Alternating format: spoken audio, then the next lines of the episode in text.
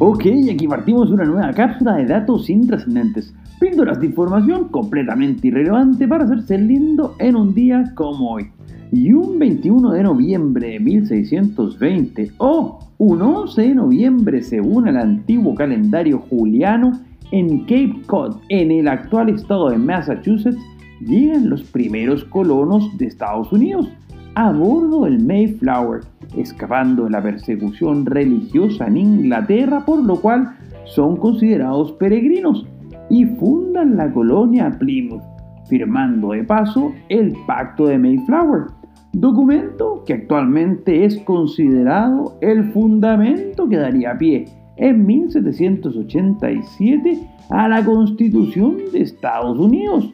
país en donde el capo de Thomas Alva Edison, un 21 de noviembre de 1877, anuncia la creación del fonógrafo, nada más y nada menos que el primer dispositivo de la historia que permitió grabar y reproducir sonidos y que empezó a marcar la pauta de que la humanidad avanzaba hacia una época en que los momentos dejaban de ser simples eventos en la memoria, sino que ahora ya podían capturarse de alguna forma y volver a reproducirse, al menos en forma sonora, y al poco tiempo ya de manera visual, cuando el mismo Edison inventara el kinetógrafo, algo así como el antecesor a la cámara de cine, herramienta gracias a la cual el nacido en Chicago un 21 de noviembre de 1944 brillaría tanto como actor de grandes películas como Los cazafantasmas o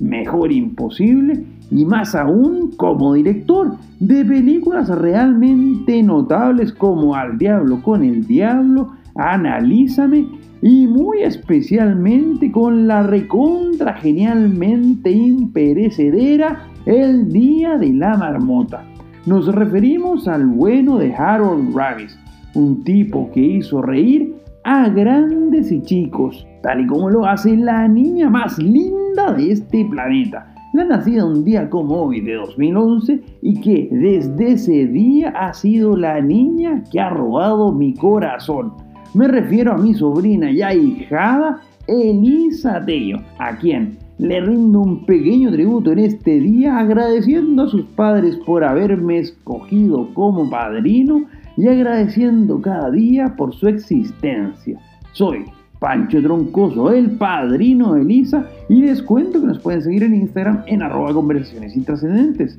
Además, no olviden de suscribirse a este podcast si quieren más datos completamente inútiles para cada día. Será hasta mañana con más datos intrascendentes.